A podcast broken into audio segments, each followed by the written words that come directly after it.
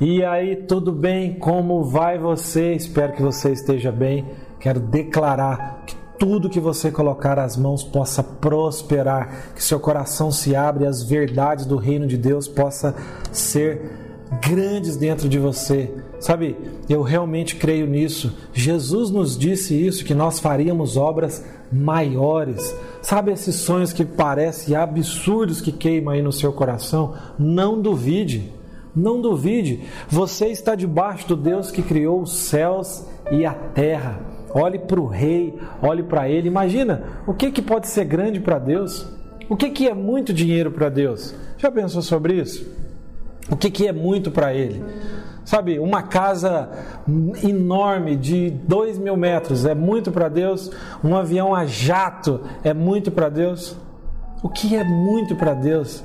Nada nada. Ele é o Criador de todas as coisas, o nosso Pai, aquele que fez você, aquele que desenhou você e desenhou a imagem e semelhança dele. Ele tem coisas grandes para nós fazermos nessa terra. Então eu quero profetizar e declarar que os seus sonhos possam vir à tona, que você possa vir para fora, vencer os seus medos, vencer as suas batalhas e realmente viver uma vida frutífera aqui na terra, que foi, eu tenho certeza absoluta que foi para isso que Deus fez você, para que você possa fazer coisas extraordinárias. Sabe? Confie nisso, creia que Deus o trouxe à terra para coisas extraordinárias. Se não fosse assim, ele não teria investido tanto em nós. Pensa sobre isso.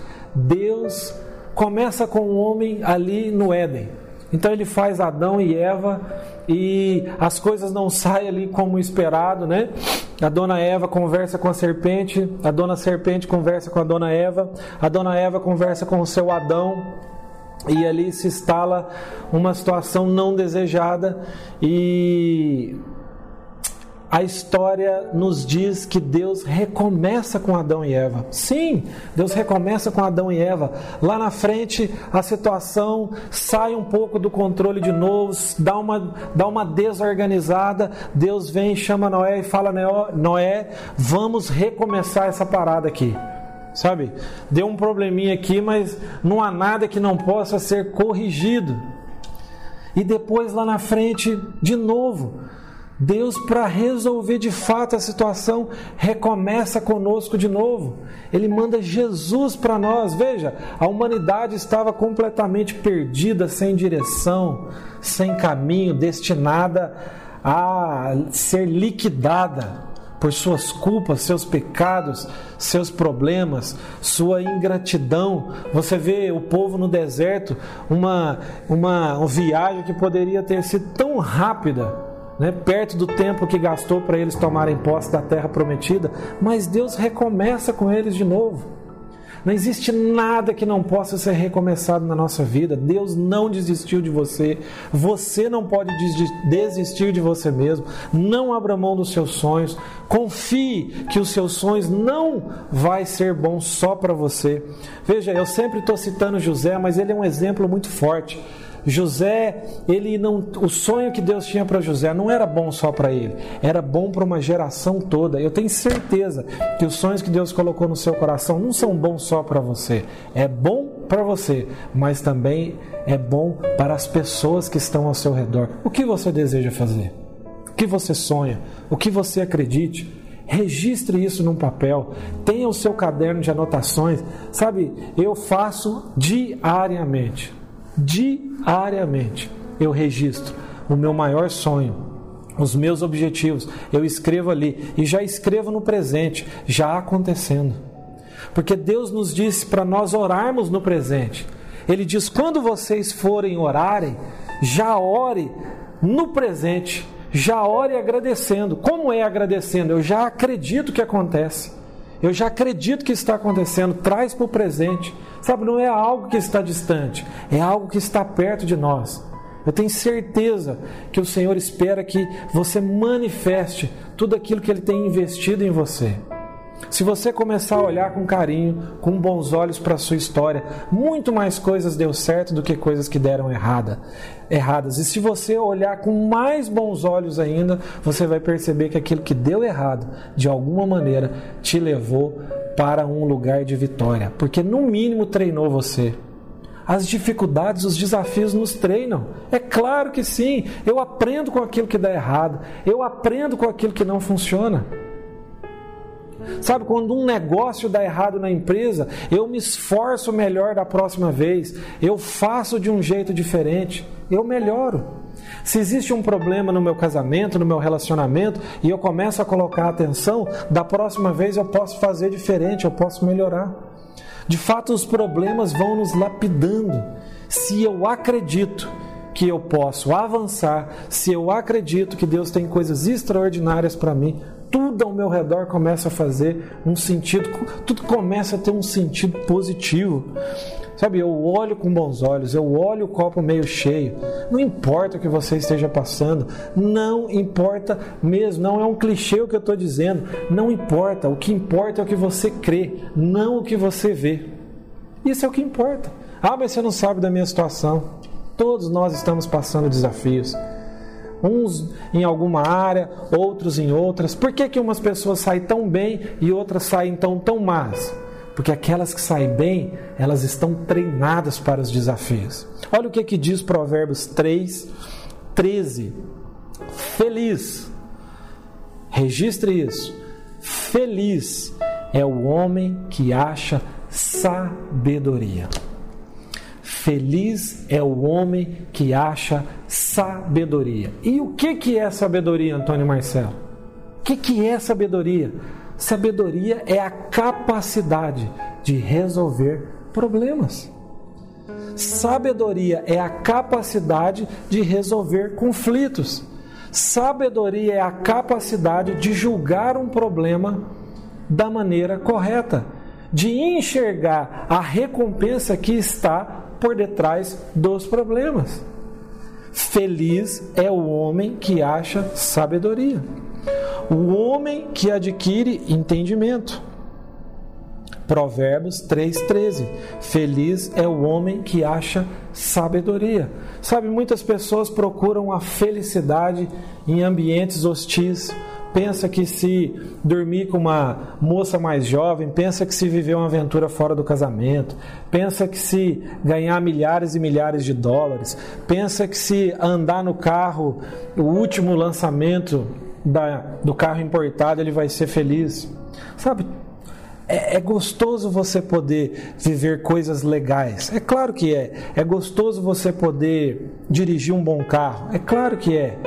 Mas a felicidade verdadeira está escondida dentro de você quando você tem a capacidade de resolver com sabedoria os problemas que te cercam.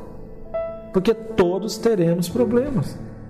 Mas feliz é aquele que sabe passar pelo problema e sabe passar de cabeça erguida. Faz sentido para você? Então, eu quero realmente chamar a sua atenção. Quero realmente convidar você a crer a colocar os olhos nas promessas que Deus tem dado a você. E uma das chaves que pode desbloquear, que pode realmente liberar você para viver coisas grandes e extraordinárias, está escondida também lá em Provérbios 11, 24, diz o seguinte: Um dá liberalmente e se torna mais rico. Outro retém mais do que é justo e se empobrece. A alma generosa prosperará, e o que, re, o, e o que regar também será regado. Olha só, um dá liberalmente e se torna mais rico, outro retém mais do que é justo e se empobrece. A alma generosa prosperará, e o que regar também será regado. Nós estamos literalmente debaixo de um universo que foi criado por Deus. É, e foi estabelecido um princípio por ele. Qual o princípio? O princípio de plantar e de colher. Se você não percebeu ainda, não existe um princípio mais poderoso do que o princípio da semeadura. Tudo aquilo que nós plantamos, literalmente nós vamos colher. Sabe, se você planta alegria, em algum momento você vai colher alegria. Se você planta gratidão, você vai colher gratidão. Se você planta amor, você vai acabar colhendo amor. talvez não no tempo que você espera, porque existem árvores que não nascem da noite para o dia. Talvez você diz assim, mas eu plantei generosidade e não estou colhendo generosidade, mas vai depender muito do tempo que essa árvore precisa para dar os seus frutos. Se você quer um fruto pequenininho, uma árvore pequenininha, uma, uma, uma expectativa pequena, é, é rápido. Uma árvore, um abacaxi é rápido para nascer. Mas se você quiser colher uma manga, você precisa esperar o tempo da manga. Entende isso? Faz sentido para você? Então, existem colheitas na sua vida que estão passando pelo processo do tempo. Existem colheitas na sua vida que elas precisam do tempo. Você jogou a semente na terra, regou, veio o sol, ela está no solo certo, ela está crescendo, essa árvore vai crescer e vai dar frutos. Literalmente, nós precisamos entender essa atmosfera da semeadura e da colheita. Ficar esperando que as coisas aconteçam no automático, sem que eu tenha tido um comportamento adequado à expectativa que eu tenho, vai ser uma vida frustrante. Veja, Deus deixou a natureza ao nosso redor, tudo que existe ao seu redor é uma representatividade de plantar e colher. Quando eu começo a entender que eu vou colher aonde eu plantar, o meu comportamento também começa a mudar. Veja, o que, que eu quero colher? Bom, eu quero colher generosidade. O que, que eu vou plantar? Olha, até a Bíblia diz que Deus vai nos perdoar quando nós perdoarmos o outro. Então, eu, eu quero receber perdão, eu dou perdão. Eu quero receber dinheiro, finanças, eu planto o quê? Finanças. Eu quero receber é, carinho, o que, que eu semeio? Carinho. Então pense aí nas áreas da sua vida. Vamos pegar, por exemplo, a área do casamento. Você tem recebido o amor e o carinho do seu cônjuge na, na, no nível que você espera? Ah, não tem recebido no nível que você espera. E o que você tem plantado? Quais são as suas sementes? A semente da atenção, do respeito, do carinho, do perdão. Talvez o seu cônjuge só está esperando a semente do seu perdão para voltar a brilhar, para você poder voltar a colher nesse relacionamento. Lá no seu trabalho, você tem colhido reconhecimento? Você tem colhido realmente aquilo que você espera? Bom, ah, não tô, não tô não, Antônio Marcelo, não tô recebendo aquilo que eu espero. Eu vou perguntar para você: você tem plantado aquilo que você espera receber? Você tem semeado, você tem feito a sua parte? Sabe, olha ao seu redor, olha ao nosso redor. A vida é um grande sistema que funciona debaixo de um princípio, uma lei. O universo que Deus criou, a terra que Deus criou, está debaixo de um princípio que ele mesmo estabeleceu. Gálatas 6:7. De Deus não se zomba. Aquilo que o homem semear, isso mesmo ele colherá. Então hoje eu quero convidar você a pensar naquilo que você espera, naquilo que você deseja, ou naquilo que você acha que deveria já estar acontecendo com você, mas ainda não está acontecendo com você. Pense em qual área você deseja colher frutos. Qual área? O que você desejaria estar colhendo que você não está colhendo? Se você tivesse sentado comigo, a primeira coisa que eu ia te perguntar hoje é: você lançou essas sementes? O que você tem plantado? O que você tem semeado? Qual tem sido a sua generosidade? Olha o que, que diz o texto. Um dá liberalmente, ou seja, ele dá muito, ele dá com alegria, ele abre, ele se expõe. Um dá liberalmente e se torna mais rico. O outro retém, segura mais do que é justo e se empobrece. A alma generosa prosperará, e o que regar também será regado. Não tem outra maneira de nós é, entendermos o porquê algumas pessoas não têm tantos resultados. Essa é uma das chaves que destranca, que explica, que abre, que dá assim um panorama geral da vida é, de nós, da nossa vida, da vida das pessoas. Qual tem sido a sua semeadura? Qual tem sido a sua responsabilidade com aquilo que você semeia? Sabe, você fala o que quer, ofende as outras pessoas, agride, discute, se intromete, Sabe, declara palavras de derrota e depois espera colher vitória. Sabe, você é aquele que retém, que não semeia, que não abre mão, que não investe, que não planta e depois espera colher. Eu quero te contar um testemunho. Eu e minha esposa, início de casamento, né? Uma pressão financeira lascada, casei desempregado, ela casou desempregada. Tudo que nós tínhamos eram dívidas. Uma dívida maior do que a outra. Primeiro ano de casamento, nós estávamos dentro do carro e nós começamos a conversar sobre os sonhos que a gente tinha. Qual o sonho profissional dela, qual era o meu sonho profissional. E por alguma razão ali dentro daquele carro, ela já tinha feito muitas entrevistas, ela tinha um sonho de trabalhar em banco, ela já tinha tido uma experiência de trabalhar como menor aprendiz é, em um banco e ela queria realmente ter uma carreira bancária, queria ser gerente de banco. E a gente estava morando ali numa cidade e ela já tinha feito várias e várias e várias entrevistas, mas muitas mesmo. Porém, o sonho continuava no coração dela. Ela dizia: Senhor, mas então tira do meu coração esse desejo, porque porta nenhuma que eu abro, que eu bato se abre. E um dia ali dentro do carro a gente pegou na mão um do outro e por alguma razão nós cremos, nós acreditamos e a gente falou um para o outro: nós não vamos abrir mão dos nossos sonhos. Sabe, quando a pressão vem, você continua acreditando nos seus sonhos? E ali, pegado na mão dentro do carro, nós declaramos que nós íamos viver nossos sonhos profissionais.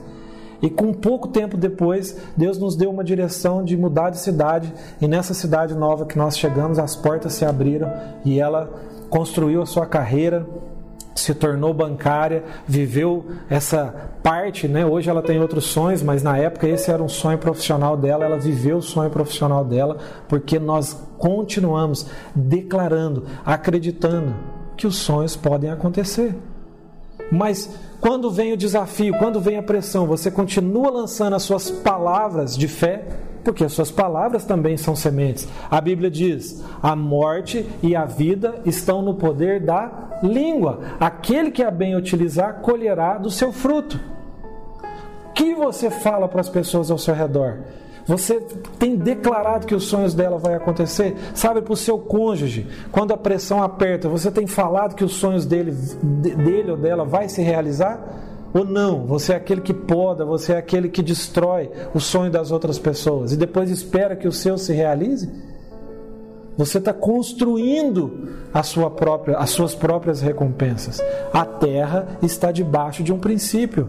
O universo que Deus criou, a terra que Deus criou, está debaixo de um princípio de semeadura e colheita. De semeadura e colheita. Uma pessoa que faz exercício físico, o que, que ela está semeando? O que, que ela está semeando? Ela está na construção de músculos, ela está construindo uma saúde adequada, ela está buscando ser saudável. O que, que ela vai colher no futuro? A outra pessoa está só no refrigerante, no açúcar, no doce.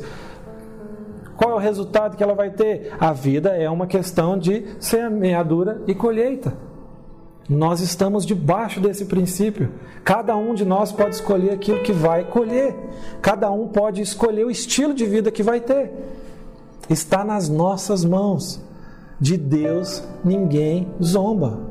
Gálatas 6,7. De Deus não se zomba. Aquilo que o homem semear, isso mesmo ele sei fará. Veja, eu colhi eu colhi a graça de poder ver a sua esposa vivendo o sonho profissional dela. Foi um banho de alegria na nossa casa, um tempo maravilhoso. Teve desafios, sim, mas foi a recompensa de acreditar, mesmo numa hora desafiadora, mas acreditar que os sonhos poderiam acontecer. E foram simplesmente palavras ditas. Sabe, mas o, a, as palavras têm muito peso, aquilo que você diz tem muito peso. A morte e a vida estão no poder da língua, e aquele que a bem utiliza comerá do seu fruto. O que você está semeando? Com seu dinheiro, com seu tempo, com as suas palavras, com as suas ações. Se você não está satisfeito com a sua colheita, comece a perceber como está a sua semeadura. Combinado? Tamo junto e até o próximo vídeo. Valeu, tchau!